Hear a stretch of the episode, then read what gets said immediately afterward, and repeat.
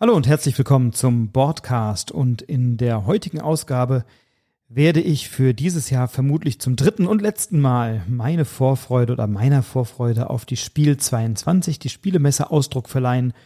Zum letzten Mal deswegen, weil die Messe für mich morgen startet, beziehungsweise heute schon gestartet ist. Zum Zeitpunkt der Aufnahme ist es Mittwoch und da sind die ersten äh, Dinge, Entscheidungen, Pressekonferenzen schon gelaufen und die reine öffentliche Öffnung der Hallen findet morgen statt. Und welche Spiele mich da besonders interessieren und was es Neues gibt, das erfährst du, wenn du dranbleibst.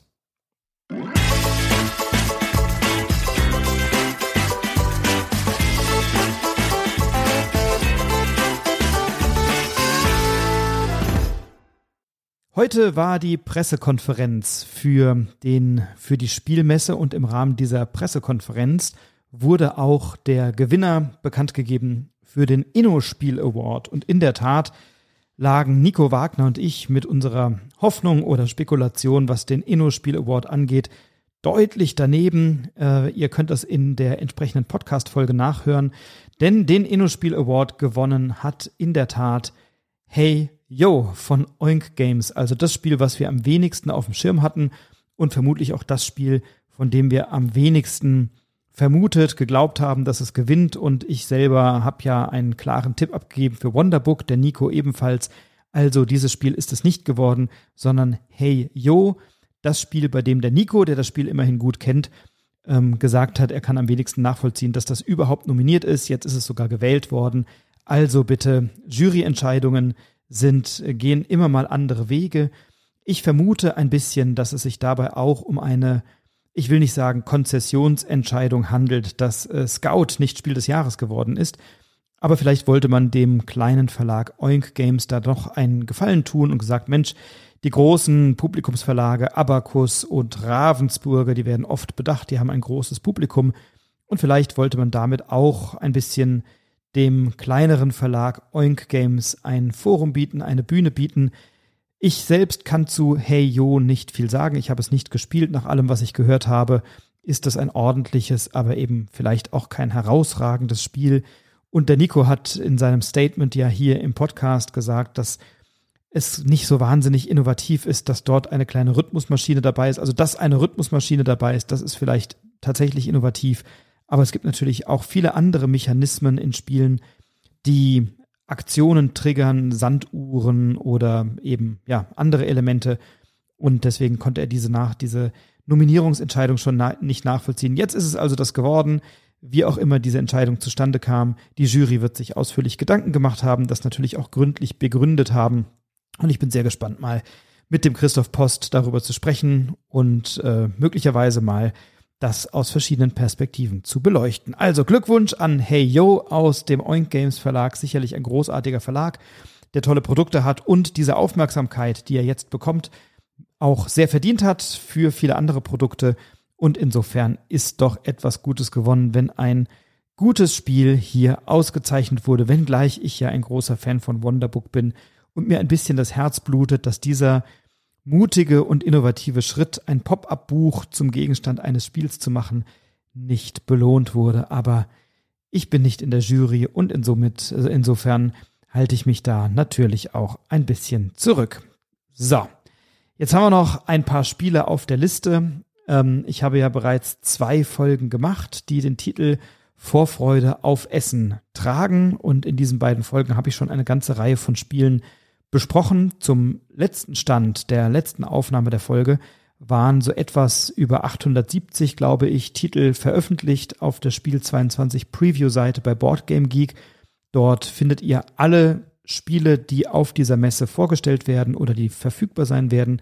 Und inzwischen sind also doch noch mal einige dazugekommen. Inzwischen sprechen wir über 1188 da an dieser Stelle. Ähm, ja, also da haben wir doch einiges, was wir hier miteinander besprechen können. Ich habe natürlich nicht alle diese Titel im Detail mir angeschaut oder gespielt, sondern ich habe natürlich nur eine Liste durchgelesen und mich im Vorfeld informiert, was es gibt, habe mir YouTube-Videos angeschaut, habe mir Podcasts angehört, Blogs durchgelesen, das eine oder andere tatsächlich schon mal angespielt oder kennengelernt. Und jetzt also die fehlenden Titel, die noch auf meiner Liste stehen, die ich mir gerne anschauen möchte im Rahmen der Messe, die möchte ich dir jetzt mitgeben. Und natürlich habe ich von einigen Genre mehrere Spiele genannt, also zum Beispiel mehrere Dungeon Crawler oder so Story-Spiele. Da werde ich natürlich nicht alle von kaufen. Wann soll ich die jemals spielen? Aber ich werde sie mir zumindest anschauen, um dann das eine oder andere mitzunehmen. Ja, und ein Spiel, was mich sehr interessiert, ist Council of Shadows. Council of Shadows ist erschienen bei Alea. Das ist die Vielspielermarke von Ravensburger, also die Kennerspielmarke von Ravensburger. Und dieses Spiel ist von Martin Kallenborn unter anderem und den habt ihr kennengelernt in der Podcast-Folge über Redcliffe Bay Mysteries. Da war er mit dem Matthias Prinz zusammen hier zu Gast im Podcast und hat über Redcliffe Bay Mysteries gesprochen und jetzt eben über Council of Shadows ähm, oder mit Council of Shadows legt er mit einem Kollegen ein neues Spiel vor. Und dieses Spiel ist ein Strategietitel, der so etwa 60 bis 90 Minuten dauern soll. Und äh, es geht darum, dass im Jahr 2020 im Council of Shadows ein Platz frei geworden ist in diesem Rat und vier Zivilisationen wetteifern um die Aufnahme in den Rat. Und nur wer dem Rat mehr Energie liefert, kann den begehrten Platz erobern. Und das klingt nach einem schönen Spiel. Ähm, Alea in der Regel keine zu expertigen Titel, sondern einfach Vielspielertitel im Kennerspielbereich ähm, insofern vermutlich ganz bekömmlich und gefällig, was die Spieltiefe und auch die Regelkomplexität angeht. 60 bis 90 Minuten, wie gesagt, und die Mechanismen sind auch schön, nämlich Aktionsauswahl, Deckbuilding, ein bisschen Area Control, Gebietenkontrolle und dann auch die Entwicklung von Technologien, von Zivilisationen, also Themen, die mir gut gefallen. Ähm, Preispunkt so um die 30 Euro. Das ist also ein Spiel, das ich mir anschauen werde und auch mal Probe spielen möchte. Das könnte durchaus den Weg in meinen Bestand finden. Ein weiteres Spiel, was auf dieser Liste steht, ist Oltre. Oltre ist altdeutsch, glaube ich, und heißt Altbaum. Ähm, also der alte Baum oder Altbaum, soweit ich das weiß. Ein Spiel, was bei Boardgame Box erschienen ist von Antoine Bauser und John Grümp. Und Antoine Bauser kennt man eben ja auch von Seven Wonders und Seven Wonders Duel und die Grafik auch ein bekannter Illustrator und Grafiker, nämlich Vincent Dutray ähm, dessen Grafiken mir sehr gut gefallen und dieses Spiel ist auch für den As d'Or nominiert, also für den französischen Spiel des Jahrespreis. Ähm, und das Spiel gefällt mir ganz gut. Das habe ich allerdings in der aktuellen Folge der Brettagogen äh, nicht nur oder nicht ausschließlich Begeisterung davon dar darüber gehört, aber schauen wir es uns mal an. Also das Spiel erstmal inhaltlich ähm, wohl in einem sehr generischen mittelalterlichen Setting ähm, nach einem Krieg, den das Reich gewonnen hat, also das Reich, in dem das alles spielt, ist die Einheit des Reiches zerstört, ähm, die eigene Existenz gefährdet und die dunklen Zeiten, die dem Frieden folgen, sind insofern fragil, als dass zerschlagene Ländereien, endlose Streitereien, teuflische Kulte hervorbringen, zerstörte Ruinen, das Land verschandeln und Leid allüberall spürbar wird, also ein durchaus bekanntes oder generisches Setting im Mittelalter, ähm, es gibt allerdings eine Tradition des Alten Reiches, die überlebt hat, nämlich mit der Burg und der Bastion im Zentrum patrouillieren wir als Spielerinnen und Spieler durch das Land als Beschützer, als Bewahrer, um die Bewohner zu beschützen. Wir erkunden die Wildnis, wir fügen das Gemeinwesen wieder zusammen, wir bekämpfen Monster und sichern des Kaisers alte Schätze, auf dass die Hoffnung eines Tages wieder aufleben kann. Also soweit die Beschreibung. Und das klingt erstmal sehr, sehr schön von der Mechanik her haben wir wohl etwas, was ja wie bei vielen anderen kooperativen Spielen ähm, wie bei Pandemic Legacy oder bei Pandemie ebenso ist, dass wir zur gleichen Zeit unterschiedliche Herausforderungen und Probleme bewältigen müssen auf der Karte, auf dem Spielplan und uns dann entscheiden müssen, ähm, ja, was davon wir zuerst besiegen, besänftigen und lösen, bevor wir uns einem anderen Problem widmen können. Und es scheint so zu sein, als hätten wir unterschiedliche Szenarien, die jeweils ein einziges, äh, ein einzigartiges Setting beinhalten und wir im Zug oder in unseren Zügen gemeinsame Entscheidungen treffen, welche Ressourcen wir sammeln, wie wir die Burg verstärken, welche Aufgaben wir erfüllen, wie wir in die umliegenden Ländereien herausgehen, wie weit wir uns vor die Tür wagen ähm, und sozusagen in einer Chronik bewegen wir uns weiter nach vorne und die Herausforderungen und Abenteuer für die Helden werden schwieriger. Soweit, so gut. Das klingt alles ganz, ganz toll. Ähm, und tatsächlich nach einem, nach einem Spiel, nach einem Setting, was mir, glaube ich, ganz gut gefällt. Jetzt ähm, hat der Nico Wagner, äh, der ja hier im Podcast auch mehrfach zu Gast war, im Brettergogen-Podcast äh, über die Spielanleitung gesprochen, die ich noch nicht kenne. Das Spiel gefällt mir erstmal optisch und vom Inhalt. Die Spielanleitung lässt wohl an der einen oder anderen Stelle, ich will nicht sagen zu wünschen übrig, aber zumindest wohl Raum für Interpretationen oder Unklarheiten. Die werden mit einer hohen Wahrscheinlichkeit ja bald dann online in Foren oder äh, dann über entsprechende Errata, die veröffentlicht werden, dann korrigiert. Aber zum jetzigen Zeitpunkt ist es wohl so, dass an der einen oder anderen Stelle der Spielanleitung Inhalte unklar bleiben und möglicherweise dadurch das Spielerlebnis etwas trüben, wenngleich alle, von denen ich bisher gehört habe, übereinstimmend berichten, dass es sich wirklich um ein gutes Spiel handelt. Also, ich werde es mir anschauen, ich werde gegebenenfalls berichten und ich freue mich drauf, ähm, es einmal anzuspielen. Oltre von Boardgamebox. Dann ein Spiel, was leider nicht es rechtzeitig oder zwei Spiele, die leider nicht rechtzeitig auf die Messe kommen werden. Das eine wird erst auf Deutsch erscheinen ähm, 2023, nämlich Aeons End Legacy, also ein Kampagnenspiel. Aeons End, was gleichzeitig eine neue Erweiterung und eine Kampagne ist. Ähm, Aeons End, ein Spiel, was ich jetzt vor einiger Zeit viel intensiver gespielt habe oder jetzt kürzlich viel intensiver gespielt habe als zuvor. Ich habe es äh, online vielfach gespielt in einer ganz hervorragenden App, aber eben auch live am Tisch und bin dem Spiel ein bisschen verfallen. Also es gefällt mir sehr, sehr gut. Ist ein Deckbauspiel. Man bekämpft kooperativ Gegner ähm, bis hin zu einem großen Endkampf und hat da immer wieder sozusagen die Aufgabe, sein eigenes Deck zu verstärken, um Zauber, die man dann eben nach und nach wirken kann, um die Gegner zu besiegen. Und das Ganze jetzt als Kampagnenspiel, als Legacy-Spiel eben auf Deutsch 2023. Somit nicht auf der Messe, aber ein Spiel, was ich definitiv auf dem Zettel habe für die Zukunft. Und ein Spiel, bei dem ich es sehr bedauere, dass es nicht kommt, das ist auch immer und immer wieder verschoben, ähm, ist eines, was im Original bei Eagle Griffin Games erschienen ist ähm, oder erscheint ähm, und jetzt auf Deutsch es leider nicht zur Messeschaft von Skellig Games umgesetzt werden soll, ähm, nämlich das neue Spiel von Vital Lacerda, der ja eher im hohen Expertenbereich Spiele entwickelt, also ein Heavy Euro Game entwickelt hat mit einer Durchschnittsbewertung von 4,18, nämlich Weather Machine. Ein sehr expertiger Euro-Titel, ähm, sehr gewichtig, wohl ähm, sehr schwierig, aber eben auch mit einer ganz fantastischen Optik. Ähm, Preispunkt wie oft bei seinen Spielen eher höher.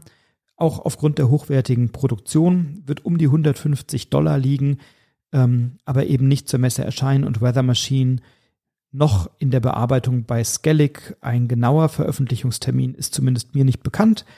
Ich bin mal gespannt, wann er kommt. Bei Skellig ist jedenfalls noch nichts angekündigt. Ja, dann hatte ich eingangs gesagt, dass ich mir natürlich den einen oder anderen Dungeon Crawler mal anschaue, auch als Fan von Gloomhaven. Und Frosthaven lässt ja noch ein bisschen auf sich warten. Auch darüber haben wir mit der Inga von Feuerland ja gesprochen hier in einer Folge. Ähm, deswegen ein, äh, ein Spiel, was bei Asmodee jetzt erscheint auf Deutsch und von Come On im Englischen erschienen ist, nämlich Massive Darkness 2 Höllenschlund.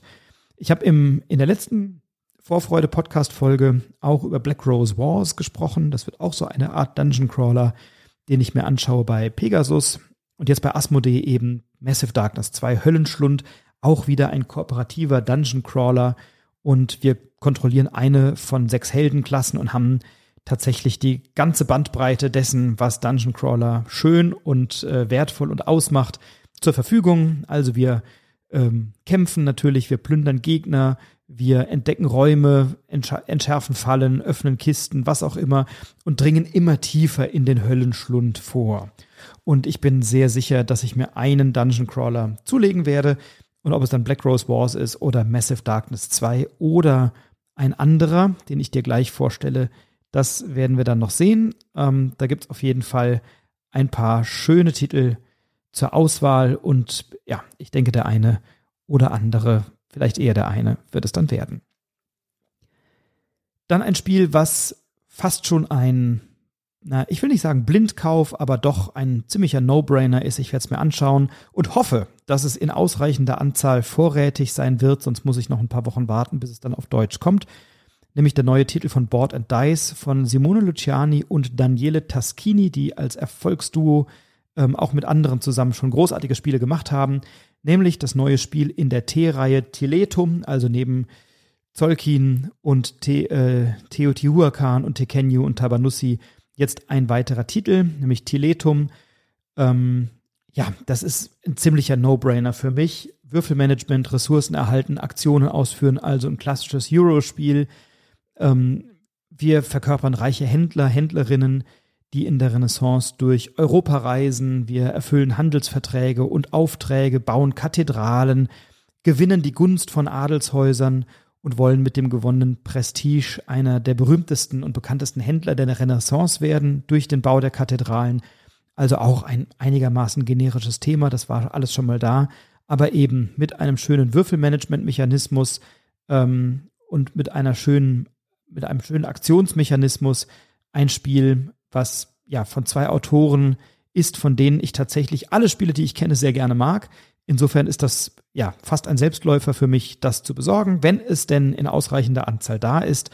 Und möglicherweise werde ich einfach warten, bis es auf Deutsch kommt. Das sollte auch nicht mehr ewig dauern. Ähm, aber ich freue mich drauf, es auf der Messe anzugucken. Und dann habe ich noch ein bisschen Vorfreude für in ein paar Wochen. Denn äh, ja, Simone Luciani hat tatsächlich ja einige der besten Spiele geschaffen, die ich kenne oder noch auf meinem Pile of Shame rumliegen habe. Zollkin, Lorenzo der Große, dann Grand Austria Hotel, die Reisen des Marco Polo, Marco Polo 2, Wasserkraft, Golem. Also das sind so Titel, die von diesem Herrn entwickelt wurde und äh, das sind natürlich alles ganz herausragende Spiele. Und Daniele Taschini war da federführend für die T-Reihe zuständig, also Zollkin, Teotihuacan, Tabanussi, Tekenyu, das sind alles Spiele von ihm und insofern haben die beiden sich hier wieder zusammengetan, die auch gemeinsam einige davon entwickelt haben. Und äh, ja, mit Tiletum jetzt ein neues Expertenspiel bei Board and Dice veröffentlichen und ich bin sehr gespannt darauf. Bei Arcane Wonders, dem Verlag, ist ein Spiel erschienen, ein Expertenspiel von Andrei Kulupaev und dieses Spiel heißt Frozen Frontier oder Frontier und ja, wir sind in einer, ähm, ja, in der, wir spielen in der Zukunft sozusagen im 22. Jahrhundert und in diesem Jahr oder in diesem Jahrhundert hat die Zivilisation die Schwelle von 14 Milliarden Menschen erreicht. Das übersteigt das Fassungsvermögen der Erde dann doch bei weitem und die verschiedenen Krisen, die so auf die Menschheit einwirken und die die Menschheit auch natürlich überwiegend selbst verursacht haben, lassen die Menschheit hoffnungslos erscheinen und verzweifelt darben, also es geht der Menschheit schlecht. Ein eher dystopisches Bild unserer Zivilisation. Und verschiedene Versuche, andere Planeten zu besiedeln, sind bereits fehlgeschlagen. Und jetzt ist es so, dass die Menschheit keine andere Wahl mehr hat, als sich auf einem unwirtlichen Planeten niederzulassen, nämlich dem Planeten Janus, der einerseits reichhaltige Ressourcen hat, auf der anderen Seite aber eben auch vielfach unwirtlich ist. Und jetzt geht es eben an der Frozen Frontier, die das Spiel eben auch namensgebend prägt, an der gefrorenen Grenze um lebensrettende Ressourcen.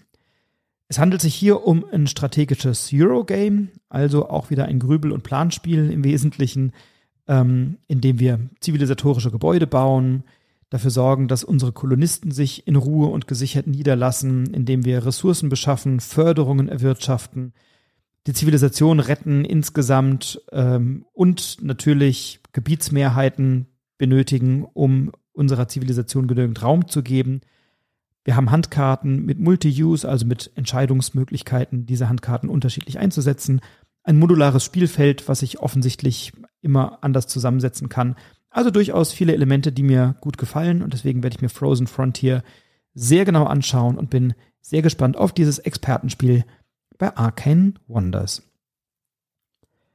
Ein Spiel, auf das ich einen Blick werfen werde, ohne dass ich jetzt schon sagen kann, ob ich es wirklich brauche, ist aber eines, was ich schon unter den Spielen, die aus meiner Sicht in jeden Haushalt gehören, erwähnt haben, nämlich die 30 Spiele, die in eine gute Spielesammlung gehören. Da ist eines dabei, das jetzt in einer neuen Auflage erscheint, nämlich bei Avalon Hill Betrayal at House on the Hill in der dritten Edition.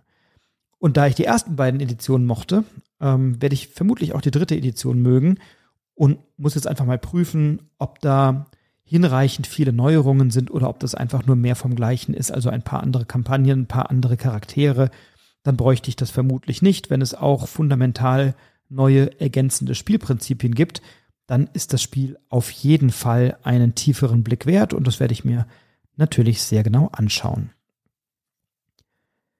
Ein Spiel, was im Vorfeld der Messe vielfach sehr gehypt oder sehr positiv auch besprochen wurde, ist ein Spiel, was jetzt bei Aporta Games erscheint und bei dem ich hoffe, dass es genügend Exemplare auf der Messe gibt, weil nach allem, was ich von diesem Spiel gehört habe, ist das eines, was mir extrem gut gefallen wird, und zwar das Spiel Revive.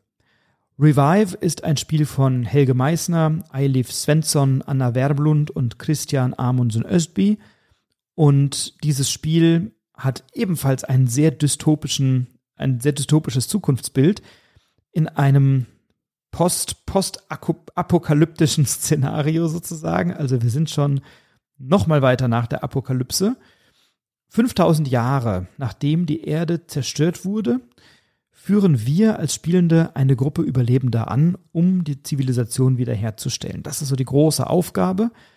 Wir haben in diesen Stämmen, die wir anführen, asymmetrische Fähigkeiten. Also jeder Stamm hatte offensichtlich einen eigenen, eine eigene Perspektive, Blick auf die Welt, Fähigkeiten, wie auch immer. Ähm, wir haben individuelle Spielertableaus, bei denen wir auch Fähigkeiten und Boni freischalten können. Das klingt so ein bisschen wie bei Scythe, ähm, dem großen Titel von Feuerland, äh, der ja auch auf Boardgame Geek sehr weit vorne ist, auf Platz 19. Also etwas, was mich daran erinnert zumindest. Der Aufbau des Spielbretts ist variabel. Das wiederum kommt bei Scythe nur in einem äh, Promo-Ergänzungspack daher.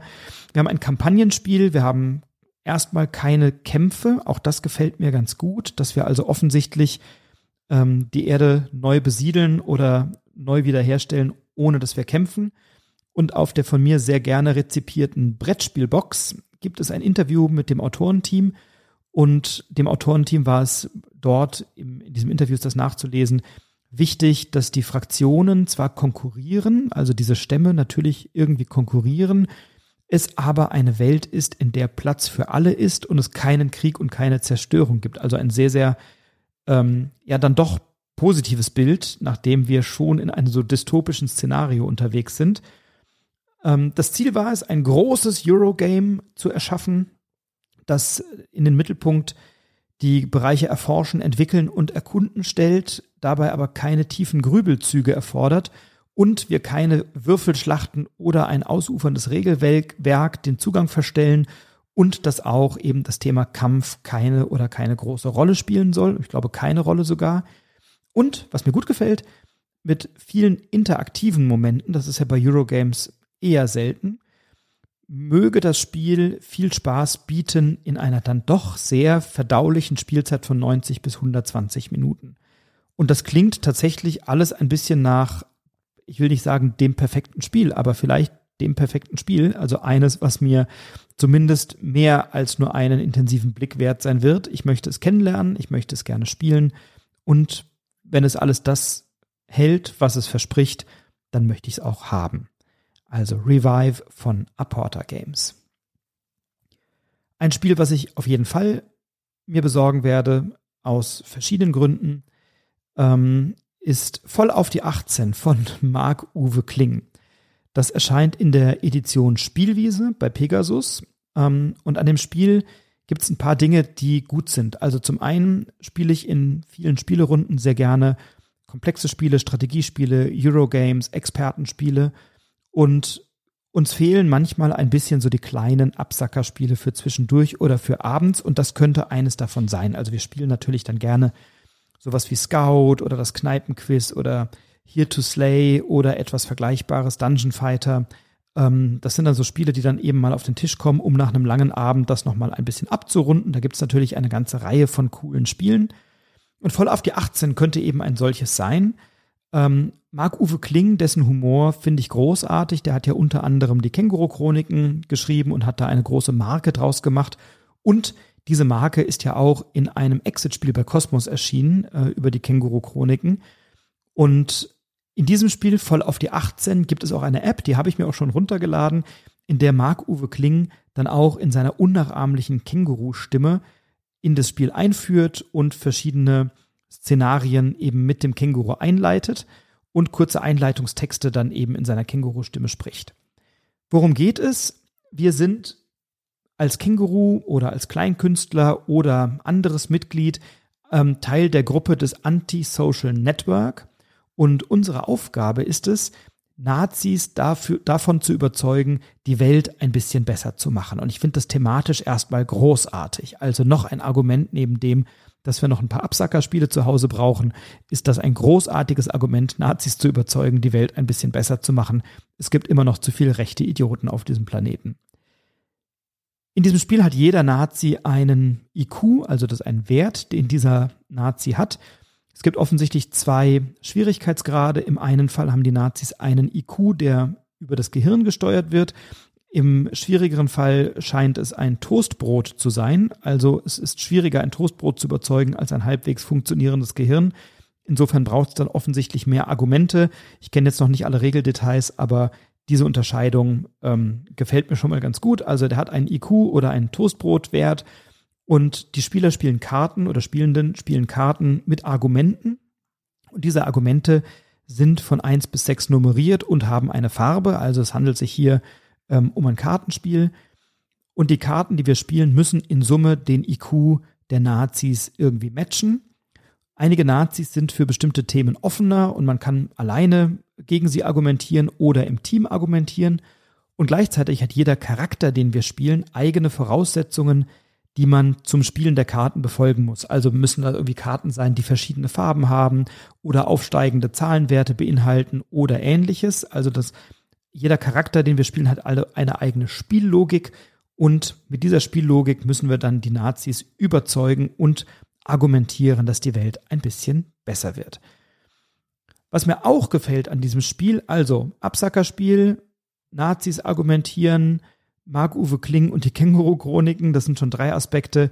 Der vierte Aspekt ist der Preis, der soll so um die, ich glaube, 18 Euro liegen, also ein relativ niedriges Invest für ein dann doch vermutlich ganz witziges Spiel.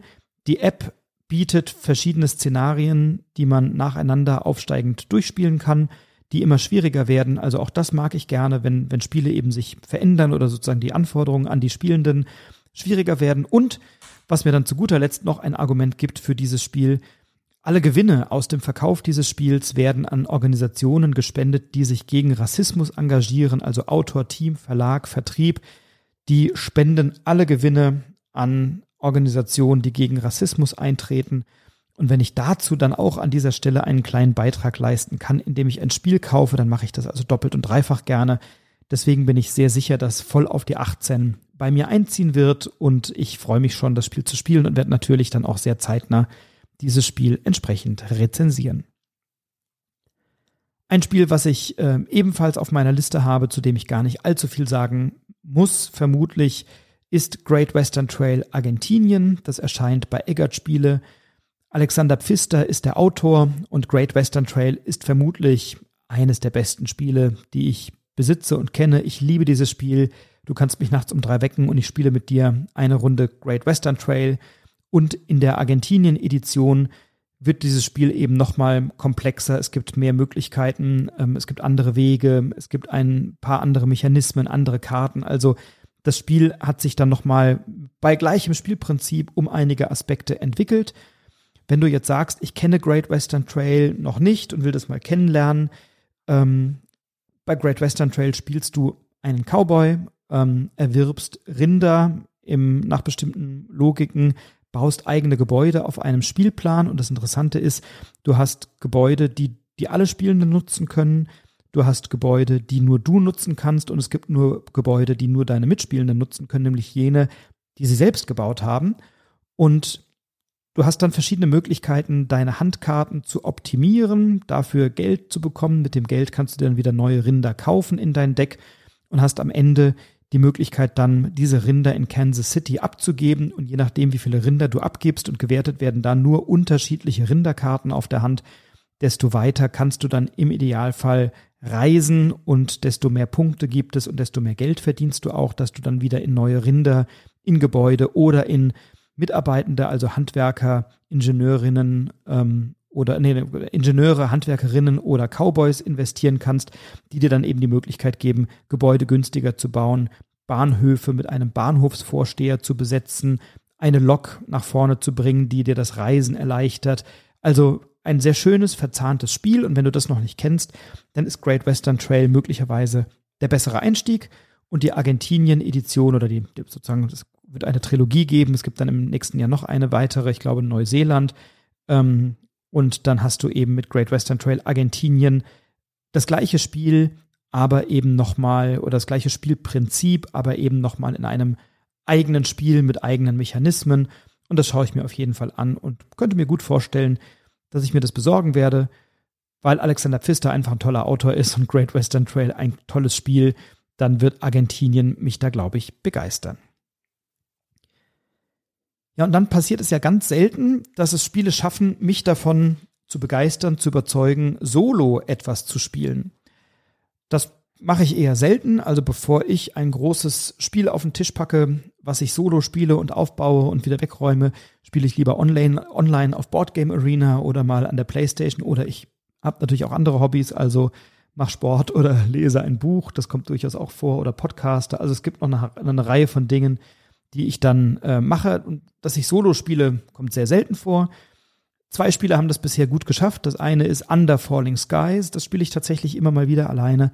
Und das andere ist Box One. Das war jetzt so ein, ich sag mal, Rätsel-Deduktions-Escape-Spiel, was ich mal alleine gespielt habe. Das wird auch in der nächsten frisch gezockt Folge von mir rezensiert und von meinem Podcast-Gast, mit dem ich das zusammen rezensiere, der es nämlich auch gespielt hat. Ähm, und jetzt gibt es ein Spiel, was bei Frosted Games erscheint, beziehungsweise eines, was schon längst erschienen ist, was ich mir angucken möchte. Das ist der Unterhändler. Das gibt es schon länger, ähm, habe ich bisher nicht gespielt. Das möchte ich mir anschauen. Und jetzt gibt es aber eben ein neues Solospiel, was mich interessiert. Und zwar das Spiel Aleph Null von Tony Boydell. Und bei diesem Spiel geht es wohl, also das, das Spiel wird bei der Messe da sein zum Testen, wohl noch nicht zum Verkaufen, sondern zum Testen und zum Kennenlernen. Es soll wohl auch ein Wettbewerb geben, bei dem man dann irgendwie einen Preis gewinnen kann, wer, wer der Beste ist und so. Also ich werde es mir mal anschauen, auf jeden Fall. Und bei diesem Spiel geht es darum, Baphomet, den großen Dämon, zu beschwören. Und das kann ich tun, indem ich eben nicht ein Deck Construction oder Deck Building Mechanismus verfolge, sondern einen Deck Deconstruction Mechanismus. Also ich möchte möglichst viele Karten meines Kartendecks loswerden. Das scheint super schwierig zu sein. Ähm, und ich möchte auch so viele Karten loswerden. Ähm, also es gibt wohl einen Sweet Spot, in dem ich dieses Spiel gewinne. Wenn ich zu viele Karten noch da liegen habe oder zu wenig Karten losgeworden bin oder ich glaube auch zu viele Karten losgeworden bin, dann kann ich den großen bösen Dämon Baphomet wohl nicht vernünftig kontrollieren und verliere auch. Das heißt, es gilt wohl in diesem Spiel so einen Sweet Spot zu treffen der ausgespielten oder abgelegten Karten. Ähm, genau habe ich es noch nicht, genauer habe ich es noch nicht verstanden. Aber das klingt sehr interessant und ähm, möglicherweise ist es ein Spiel, was mir dann vielleicht die eine oder andere Zugfahrt oder die eine oder andere, den einen oder anderen Flug oder die Warterei am Flughafen oder so versüßen könnte. Ähm, auch das finde ich ganz schön, wenn ich dann so ein paar Karten dabei habe und die dann einfach ausspiele. Das schaue ich mir mal an. Das wird auch nicht so teuer sein. Und wenn es dann jetzt zum Testen auf der Messe da ist, ist es eine gute Gelegenheit, Aleph Null von Tony Boydell bei Frosted Games kennenzulernen. Ja, dann gibt es ein Spiel, ähm, was ebenfalls bei Frosted Games erscheint und auf das die gerade so den Großteil ihrer Kommunikation ausrichten. Und das steht sehr im Fokus. Ähm, große Neuerscheinung, nämlich Endless Winter von Frosted Games. Ein gehobenes Kennerspiel, ein Deckbauspiel, ein Spiel, das im Nordamerika spielt und zwar 10.000 Jahre vor unserer Zeit, also durchaus lange her. ich müsste jetzt bald schauen, was da sozusagen die, äh, die genaue Bezeichnung ist an der Stelle. Also irgendwie in der Vorzeit, 10.000 Jahre vor unserer Zeit. Und was wir tun ist, wir begleiten Stämme über verschiedene Generationen dabei, neue Länder zu besiedeln, kulturelle Traditionen zu erlernen und natürlich auch zu überleben. Ähm, es handelt sich wohl um ein Spiel, was Deckbauelemente hat, das mag ich eh gerne, was auch Eurogame, also ein Eurogame, was Worker Placement Elemente beinhaltet ähm, und Multi-Use-Karten, Gebietenkontrolle, erweiterbare Spielpläne mit Tile Placement, also mit Spielplanteilen, die wir so nach und nach auf den Tisch bringen und natürlich mit äh, Set Collection. Also wir sammeln verschiedene Karten einer gleichen Kategorie und äh, bringen die sozusagen auf den Tisch. Und da bin ich sehr gespannt, äh, wie das Spiel sich darstellt. Das möchte ich auf jeden Fall sehr, sehr gerne kennenlernen.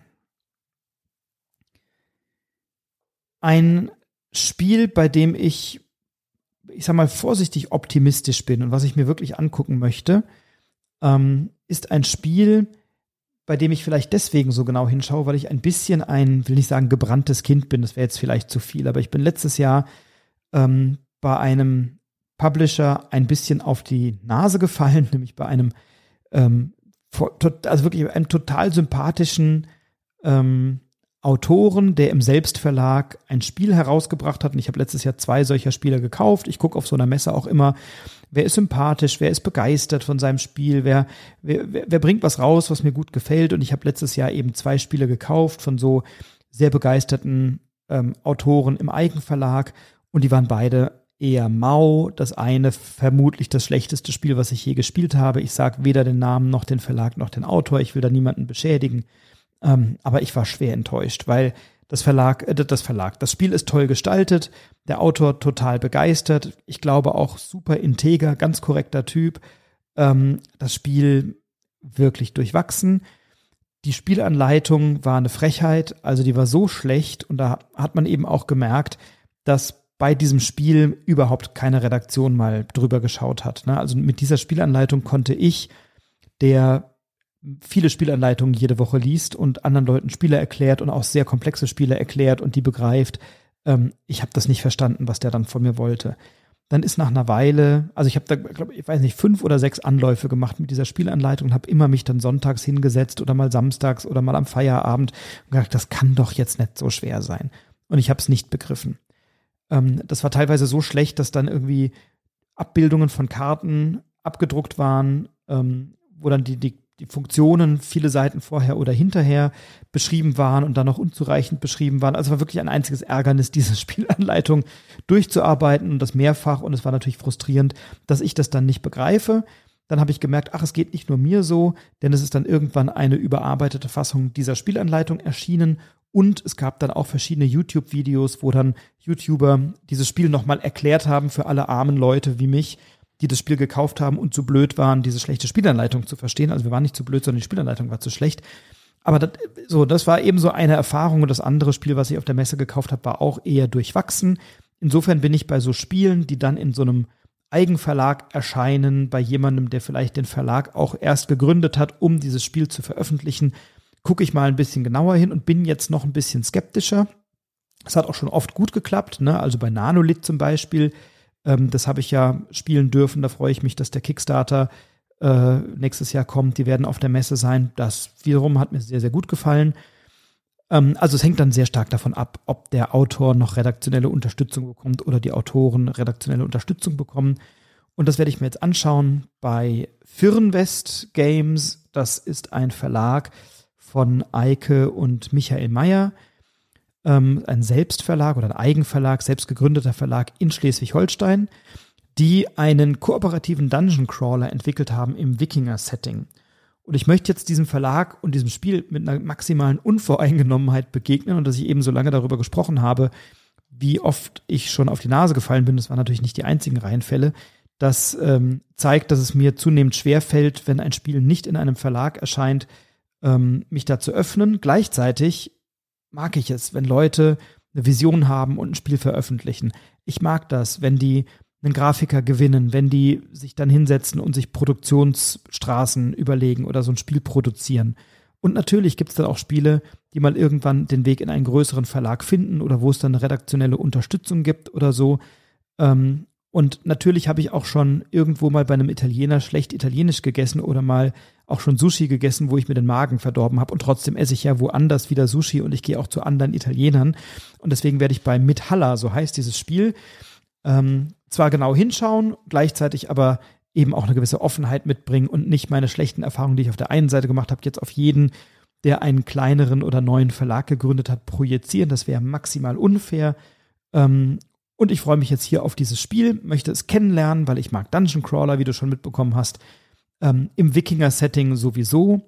Und man folgt auch hier einer Geschichte, nämlich von Harkon, einem frisch ausgebildeten Krieger, auf dem Weg zur Legende von Midhalla und der muss sich mit Dämonen rumschlagen. Es gibt wohl ein strategisches Kampfsystem und der Entwickler verspricht, dass es Glückselemente deutlich reduziert, dass es äh, Tower Defense Elemente gibt, Story Elemente und dass man nach und nach auch Elemente des Spiels freischaltet. Ähm, ja, und mit Haller, mit dem Firnwest Verlag, Firnwest Games, die werden eben auch auf der Messe sein. Und ich werde das Spiel anschauen. Vielleicht habe ich auch eine Chance, mit den Entwicklern zu sprechen, mit den Autoren. Und äh, vielleicht kann ich sie auch hier mal für den Podcast begeistern. Ähm, und dann werde ich das Spiel angucken und herauskommen wird es, glaube ich, erst im nächsten Jahr.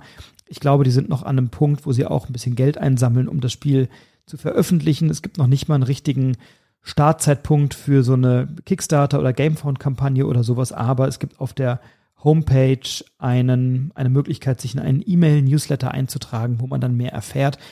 Ähm, aber ja, ich mag den Instagram-Account von den Jungs und äh, mir gefällt das alles ganz gut und deswegen ähm, schaue ich mir das an.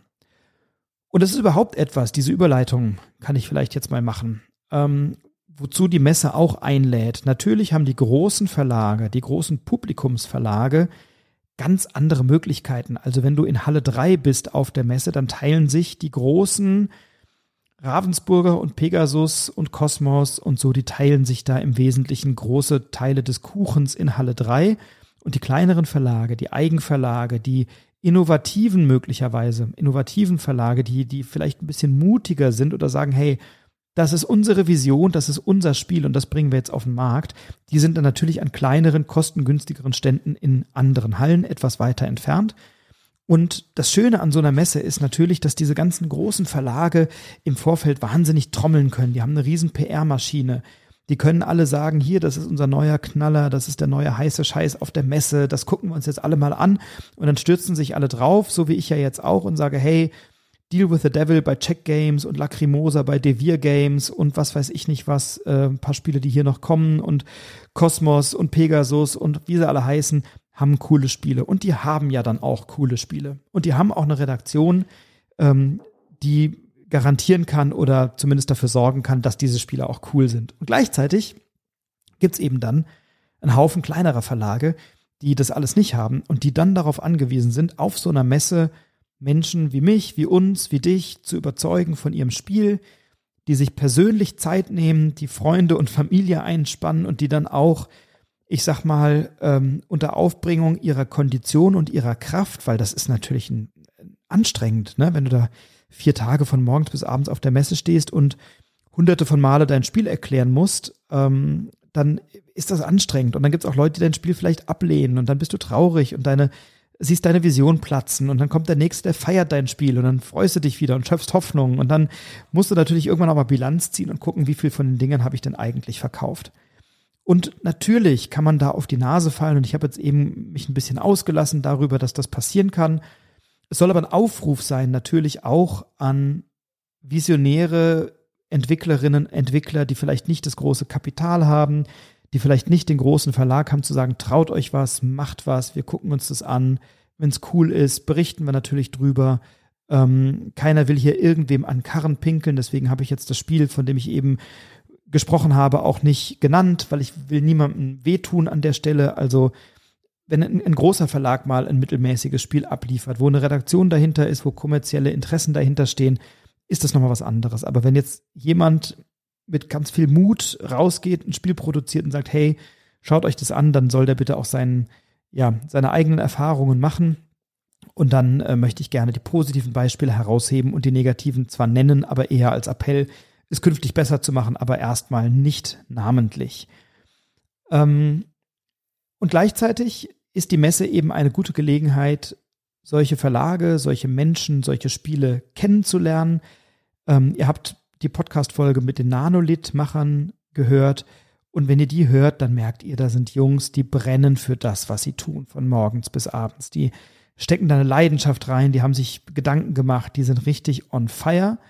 Und die haben eben nicht 15 Neuheiten und müssen sich nur überlegen, welche positionieren wir jetzt kommerziell am besten, sondern die haben halt dieses eine Spiel und auf das arbeiten die halt jahrelang hin.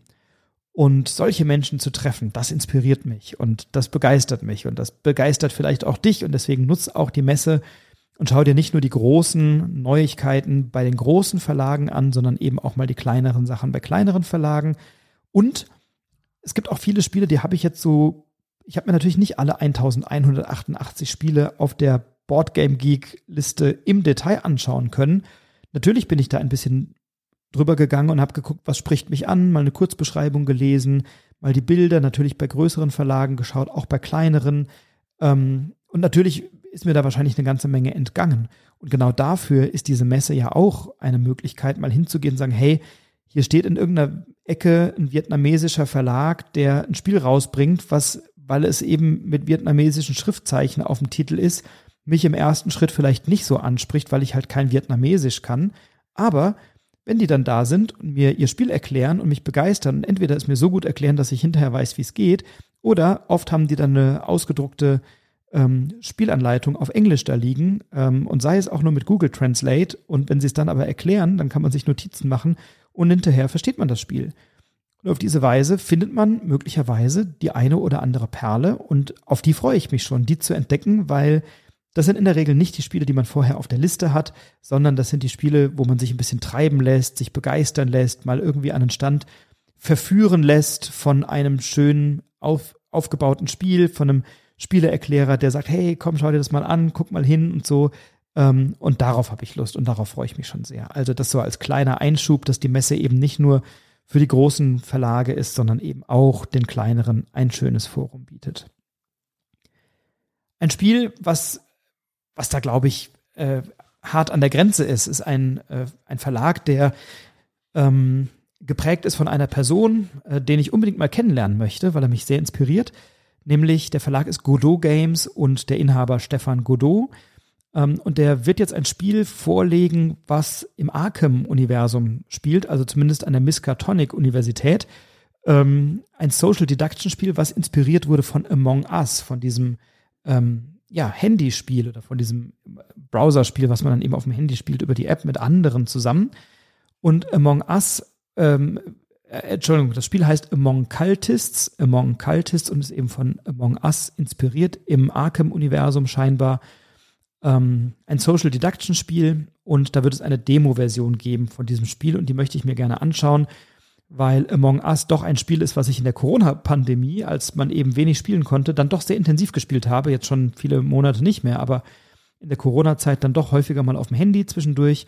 Und äh, Stefan Godot ist Experte auch für das Thema Kickstarter. Das heißt, wenn jemand ein Kickstarter veröffentlicht, ist die Wahrscheinlichkeit, dass er sich vorher oder während des Prozesses mal mit Stefan Godot unterhält, wie man das besonders gut und sicher veröffentlichen kann, die ist relativ hoch. Und deswegen möchte ich mir das Spiel mal anschauen. Das wird als Demo-Version da sein und dann wahrscheinlich im nächsten Jahr erscheinen. Among Cultists von Godot Games. Und ein weiteres Spiel, was auch von Godot Games ähm, erscheinen wird, von Stefan Godot, ist Human Punishment The Beginning. Oder ich muss genauer sagen, das Spiel ist schon längst erschienen. Also ist keine Neuheit mehr. Das ist jetzt schon ein paar Monate auf dem Markt. Ähm, damit immer noch neu genug, aber eben jetzt nicht eine Messeneuheit für Essen. Äh, es handelt sich dabei um ein semi-kooperatives Social Deduction Spiel mit Pick-up and Deliver-Mechanismen. Also ich muss irgendwas abholen und irgendwo hin transportieren. Ähm, und das Spiel habe ich jetzt vielfach im Internet gesehen, in Foren, in äh, Blogs darüber gelesen, in Podcasts darüber gehört. Und ich möchte es ganz gerne kennenlernen, möchte es mir auf der Messe anschauen. Also Human Punishment, The Beginning, auch ein Spiel von Godot Games, was auf meiner Liste steht. Ja, und da, wo wir vorhin gesprochen haben über ein ähm, beispielsweise bei Frozen Frontier oder auch äh, bei Revive, ähm, wo wir einen recht dystopischen Blick in die Welt haben und schauen müssen, dass wir die Welt wieder aufbauen und die Zivilisation wieder äh, herstellen können, gibt es ein Spiel, was ins gleiche Horn bläst, was aber dort ähm, ein bisschen einen anderen Fokus legt und auch durchaus mit einem Augenzwinkern. Und zwar äh, das neue Spiel von Hans im Glück, vom Hans im Glück Verlag, ähm, ein Spiel von Johannes Natterer. Das Spiel heißt Planet B oder Planet B. Und wir sind nicht mehr auf der Erde, denn die ist zerstört, mal wieder. Also es scheint, letztes Jahr waren die großen Naturthemen in allen Spielen in aller Munde. Jetzt sind es also die dystopischen ähm, Blicke auf unsere Zivilisation. Die Erde ist zerstört und Planet B ist die Zuflucht. Ähm, also ähnlich wie bei Frozen Frontier, wo wir den Planeten Janus besiedeln, haben wir jetzt eben hier Planet B. Und irgendwie will die Menschheit alles besser machen, aber wir können halt auch nicht so richtig aus unserer Haut.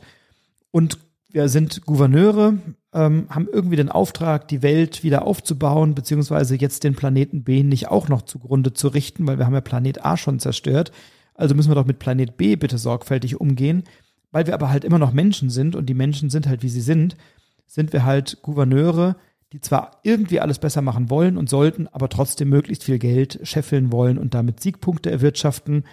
Ähm, wir haben ein Worker-Placement-Spiel und die Worker unterscheiden sich in Crafties und Brainies, also handwerkende und denkende Berufe. Ähm, wir schließen Deals mit Firmen, die zum Teil moralisch vertretbar oder moralisch problematisch sind, ähm, platzieren dort dann Koffer und können Aktionen nutzen, um Gebäude zu bauen, in denen dann die Workies arbeiten können und in denen wir dann unterschiedliche Aktionen in diesen Gebäuden nutzen können. Das sind dann eben auch mal so Gebäude wie äh, Kosmetikstudio. Zwischendurch gibt es Wahlen und damit erhöhen wir unsere Chancen, Präsident oder Präsidentin zu werden, denn das ist eigentlich unser Ziel. Also wir wollen nicht Planet B zwingend besser machen, sondern natürlich wollen wir das, aber wir wollen das nur, wenn wir es dürfen. Und wir wollen halt Präsident oder Präsidentin werden. Und dazu müssen wir die Stimmung im Volk geschickt manipulieren. Ähm, also ein Spiel, das mit viel schwarzem Humor und vielleicht mit einem etwas selbstkritischen Blick auf uns Menschen schaut, ähm, aufwartet. Und deswegen äh, bin ich sehr gespannt, Planet B oder Planet B mir anzuschauen ähm, und mal zu schauen, ob es mir gelingt, die Welt ein bisschen besser zu machen und äh, das ist ein Spiel, was ich auf jeden Fall Probe spielen möchte. Ähm, auch hier wieder ein, ja, äh, ein zukunftsweisendes Bild auf die Welt oder auf die Menschheit.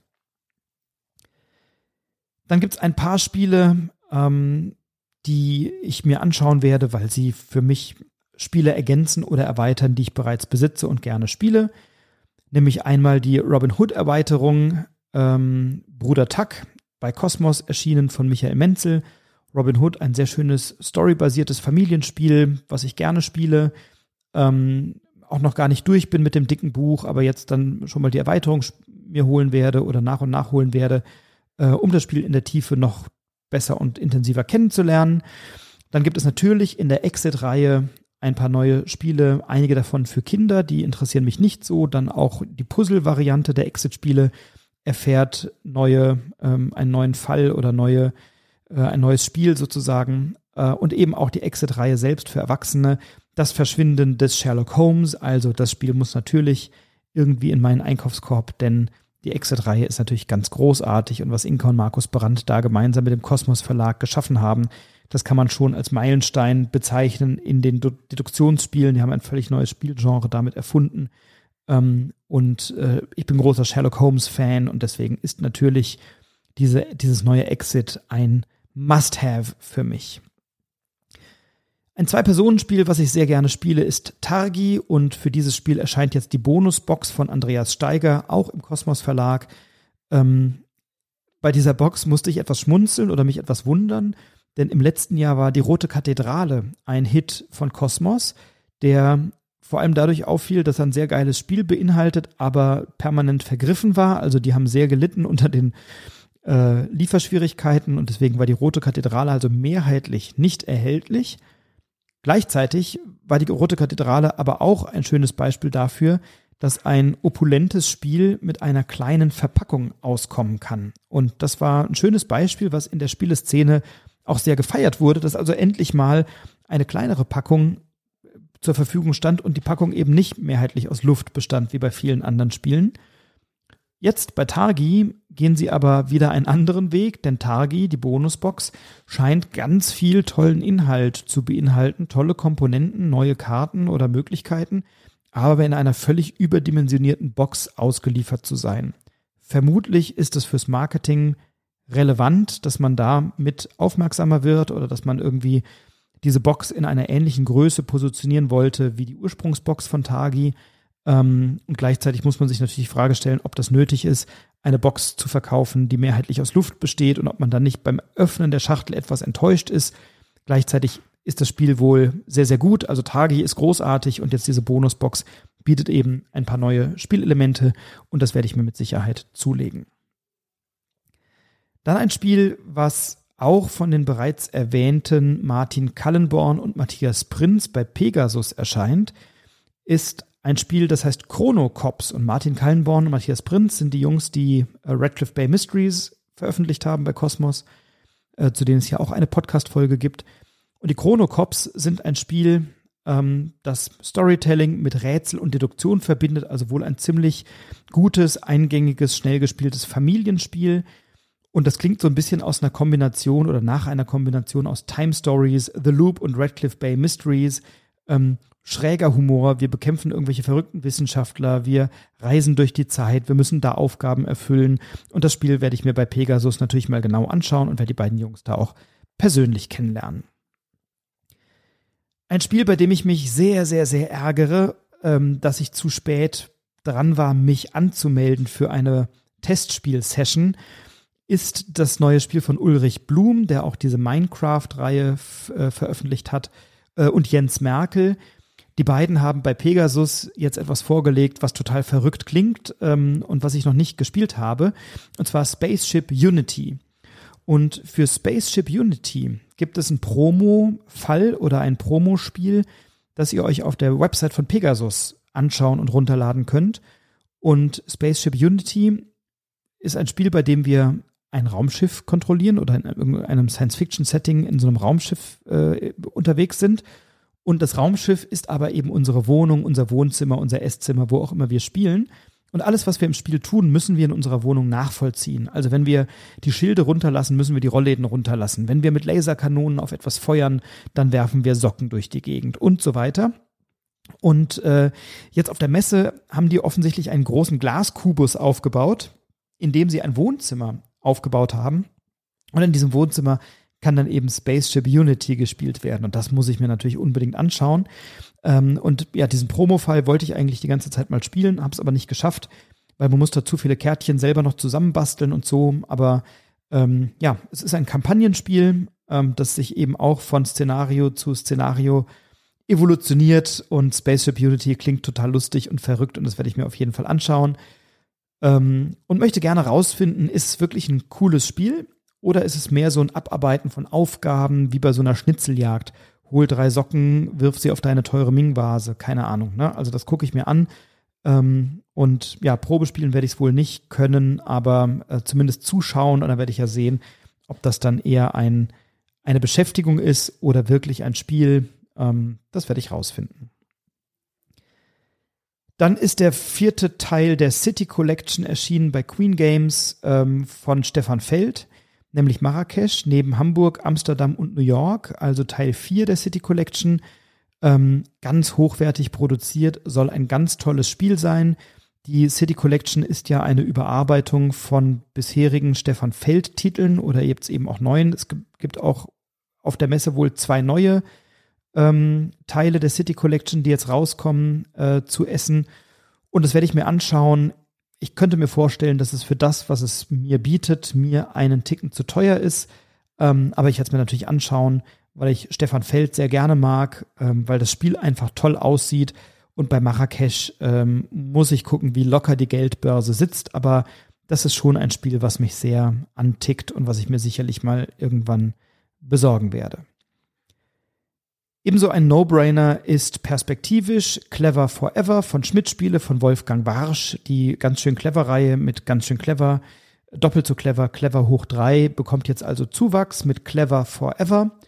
Schmidt Spiele hat auf der Messe keinen eigenen Verkauf, wenn ich das richtig sehe und das war zumindest bisher so. Und deswegen wird Clever Forever vermutlich dann eben ein Spiel sein, was dann mal unter dem Weihnachtsbaum liegt oder so. Ähm, das ist jetzt auch kein Must-Have für sofort, aber durchaus eins, was ich mir holen werde, weil ich diese ganz schön clever Roll-and-Ride-Reihe sehr gerne mag. Und da gibt es eben neue Mechanismen und neue Logiken, mit der diese Würfel angekreuzt werden. Ähm, als Roll-and-Ride und Draw-and-Ride habe ich ja schon Jeanne d'Arc von DLP und äh, Twilight Inscription von Fantasy Flight auf meiner Liste. Insofern bin ich da möglicherweise auch erstmal ganz gut ausgerüstet. Aber ja, Clever Forever wird über kurz oder lang sicherlich den Weg zu uns finden, denn ähm, wir sind von den anderen drei Teilen schon sehr begeistert. Und warum sollte das hier anders sein? Dann haben wir zum Abschluss noch drei Spiele auf der Liste in der Tat und davon sind zwei bei Strohmann Games jetzt im äh, sozusagen in der Veröffentlichung. Das eine ist Star Trek Missionen von Bruce Glasgow und wenn man den Namen Bruce Glasgow hört, denkt man natürlich sehr schnell an Fantastische Reiche. Auch wenn man an Strohmann Games denkt, denkt man an Fantastische Reiche. Ähm, für das Kennerspiel des Jahres 21 nominiert. Ein fantastisches Spiel. Auch das habe ich in meiner Liste der Spiele, die in jeden Haushalt gehören, genannt und ich glaube bei den Reisespielen auch. Also ich finde Fantastische Reich wirklich toll.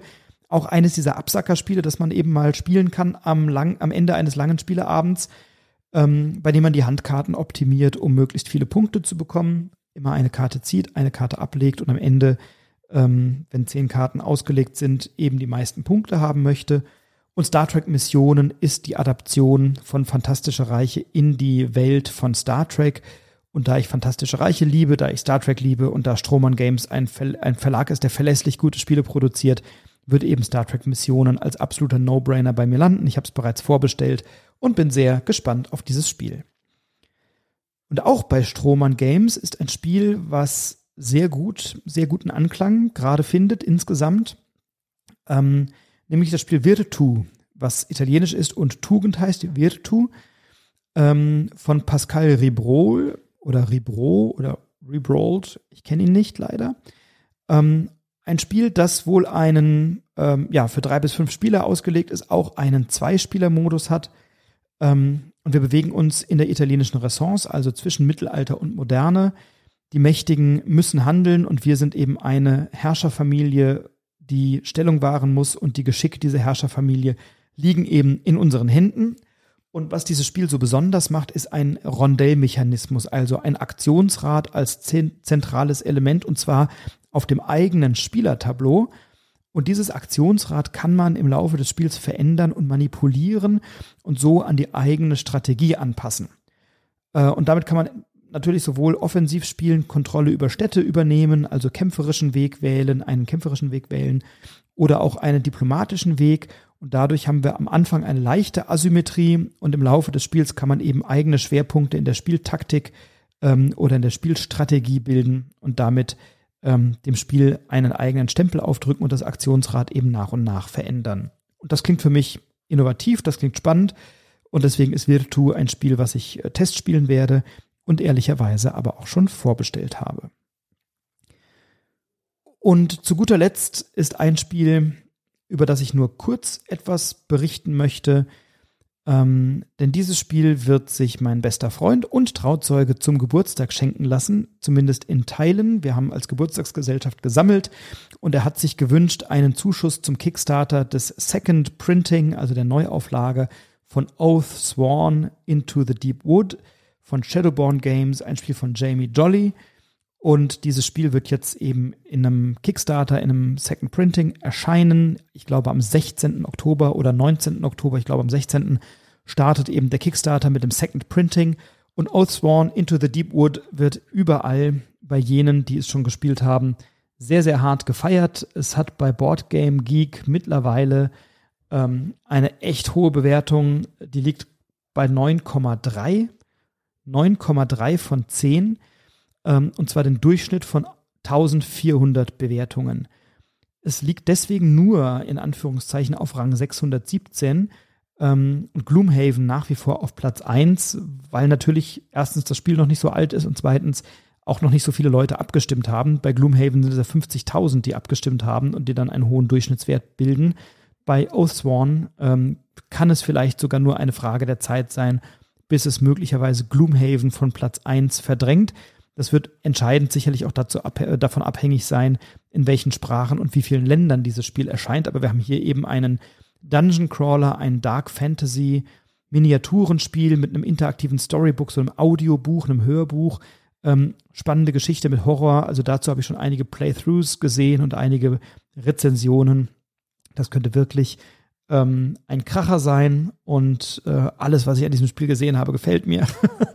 und ich freue mich schon, dass ich auch selber Teil bin dieses Geburtstagsgeschenks und wir am 16. Oktober ein erkleckliches Sümmchen ins Töpfchen geworfen haben, um dieses Spiel zu realisieren. Und so, somit wird Oathsworn äh, bei meinem besten Freund einziehen und somit auch von mir intensiv gespielt werden in der Zukunft. Davon werde ich dann berichten. Wow, jetzt haben wir doch einen ganz schönen Ritt hinter uns mit einer Vielzahl von Spielen, die ich euch für die Messe vorgestellt habe. Und zwar in drei Episoden. Und ähm, ich möchte sie einfach nochmal kurz nennen, damit hier nichts verloren geht. Ich habe über Unconscious Mind gesprochen bei Fantasia Games. Ich habe gesprochen in der ersten Folge über Lacrimosa bei Devir Games. Das habe ich mittlerweile vorbestellt. La Familia von Feuerland wird nicht rechtzeitig, rechtzeitig zur Messe erscheinen, aber man wird es testspielen können. The Wolves von Pandasaurus Games, die, der Verlag, die jetzt auch ein Paradies für Dinosaurier, ein sehr schönes Familienspiel veröffentlicht haben, wird The Wolves auf den Markt bringen. Das werde ich auf jeden Fall anschauen. Batman, Everybody Lies, bei Pegasus erschienen, ähm, eine Detective-Variante. Europa Universalis hat sich mittlerweile mein, äh, ein enger Freund und Geschäftspartner von mir bestellt, muss ich also selber nicht kaufen, aber werde ich spielen können. Violet and the Grumpy Nisse bei Aegir Games oder Agi Games. Ich weiß gar nicht, ob ich hier mich vertippt habe. Ähm, ja, jedenfalls Violet and the Grumpy Nisse habe ich vorgestellt. Dice, Dice Theme Park bei Ellicott Games. Ähm, interessantes Worker Placement Spiel mit Würfeln, Dice Placement Spiel. Eternal Games, äh Quatsch, Entschuldigung, Eternal Palace von Ellicott Games habe ich vorgestellt. Unsolved, der Jagdunfall von Amigo, Krimis lösen nur anhand von Bildern. Foundations of Rome habe ich gesprochen, Arcane Wonders. The Loop habe ich mittlerweile oft gespielt, vielleicht lege ich es mir zu, ich bin noch nicht ganz sicher. Heimliche Herrschaft möchte ich mir angucken, nicht ganz neu, aber bei Boardgame, Boardgame Circus ein, äh, ein schönes Spiel, was herausgekommen ist.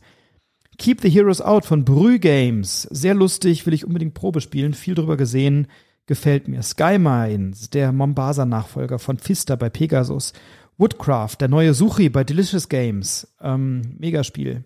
The Red Cathedral Contractors, die Erweiterung zur Roten Kathedrale, die Terrakotta-Armee, Black Rose Wars, der große Dungeon Crawler von Pegasus, ganz oben auf der Liste. Terra Nova von Cosmos, die, die leichtere Zugang von Terra Mystica. Deal with the Devil bei Check Games Edition, ein Vier-Personen-Spiel, thematisches Eurogame äh, mit Social Deduction-Elementen. Habe ich vorbestellt, werde ich mir anschauen. Expertenspiel. Jeanne d'Arc, das äh, Orléans Draw and Write von Rainer Stockhausen bei DLP.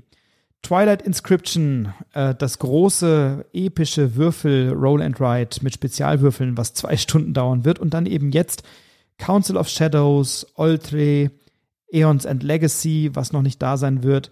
Ähm, Weather Machine, was noch nicht da sein wird. Massive Darkness 2, was da sein wird. Tiletum, ein großer Titel der Messe. Frozen Frontier.